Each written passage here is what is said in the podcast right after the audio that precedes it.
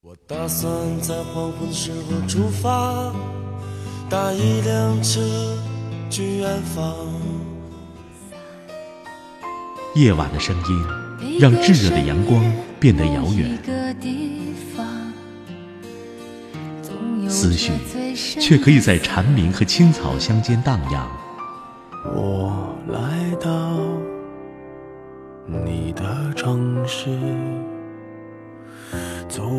微信收听拿铁磨牙时刻。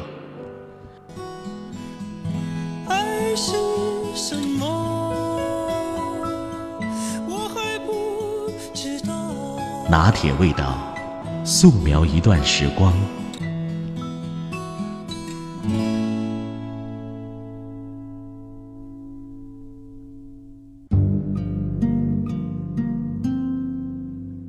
翻看杂志，看到一张五马老爷子当年在片场的照片，他亮出老顽童般的招牌式笑容，神采奕奕。现在我们知道，那个时候他已经身患重病，而且扩散。在自己生命的最后时刻，他选择了乐观面对，坚持不被疾病干扰自己的正常生活，一如既往的拍戏跑片场，一如既往的热情敬业。但那时我们还是一无所知，看到他只是看到一个屏幕上的熟悉面孔，他一直在演戏，从来没有做过主角，像永恒的绿叶衬托着流水的红花。我们全然不知道这笑容背后的病痛和逐渐走向终点时对人间深深的留恋，就像不知道每天擦肩而过的路人为何有的面露笑容，有的却眼含热泪。电影《风声》里，顾小梦的最后一段独白感人至深。除了周迅自身强大的演技，还有导演的拍摄手法，在后期，他把留存在各处的线索逐一解开，让我们看到貌似玩世不恭、散漫任性的顾小梦是如何战胜内心的恐惧，抱定了自我牺牲的念头，将秘密一针一线地缝到自己的衣服中。当时的他回眸一笑，平静温婉。当我们知晓那时他所有的恐惧和悲壮的时候，他已经不在了。正是这一点，格外的让我们泪下。美国著名童星秀兰·邓波塑造的一系列可爱女孩形象，造就了几代人的美好童年。他永远在荧幕上活色生香、憨态可掬，跳着来自于上帝的天才踢踏舞，征服了一代又一代的观众。在我们的印象中，她就是甜美、纯真、纯净的代表。但是，我们不知道这位童星是被刻意打造出来的。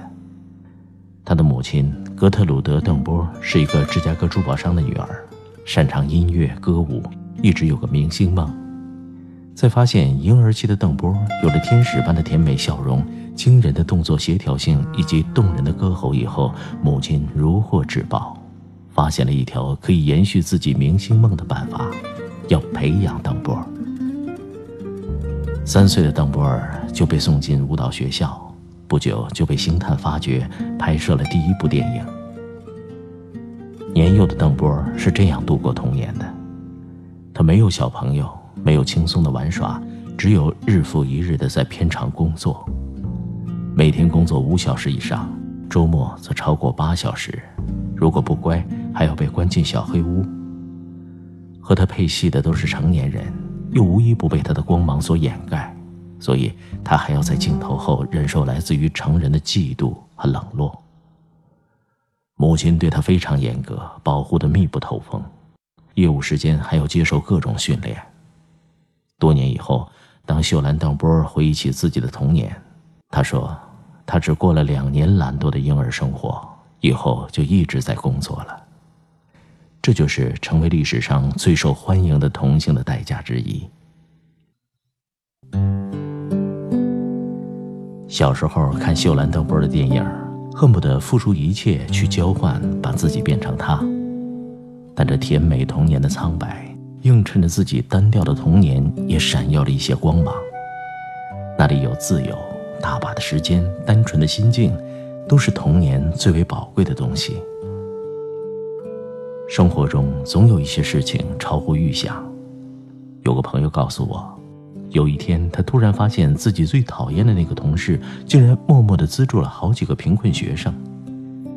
原来他讨厌他小气、抠门、斤斤计较，其实只是因为条件有限、压力大，必须要算计着花钱。猥琐的表现后面，系着一颗并不猥琐的心灵。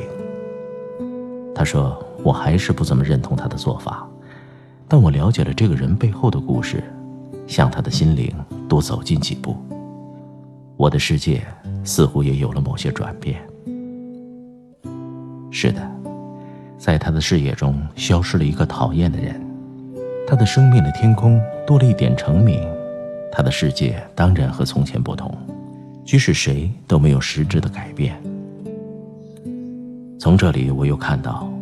我见过很多人在遭受感情挫折的时候，无限放大自己的痛苦，自怜自哀，觉得自己最不幸、最倒霉，陷入负面情绪不能自拔。这个时候，任何劝慰都显得微不足道。只要你不能让失去的感情和失去的人回来，那就无法让他恢复常态。所以，我想说，感情的问题不能总是从感情的角度去解释。感情的问题应该放到更大的范畴去理解，到更广阔的人生哲学中去体会。如果总是局限在自己的小世界中，就会一直看到自己的得失，直到把自己看得彻底孤单。在这个世界上，人人都在经历，人人都在生活，人人都在失去。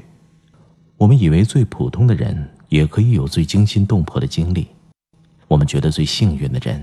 也可能有最隐秘的诗意。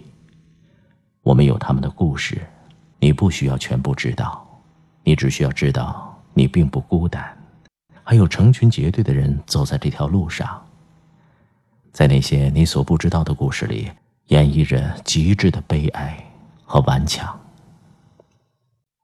这么看，不是阿 Q 精神。更不是那种解除痛苦的方式，是发现比自己更不幸的人的简单情绪转移，而是如果我们能够切开人生的横断面，将能有更宽容和坚强的心态去理解自己的痛苦。就像站在山峰上，看到了大江大河中的惊涛骇浪，那么小溪中的一点浊流，就不会拦住你的脚步。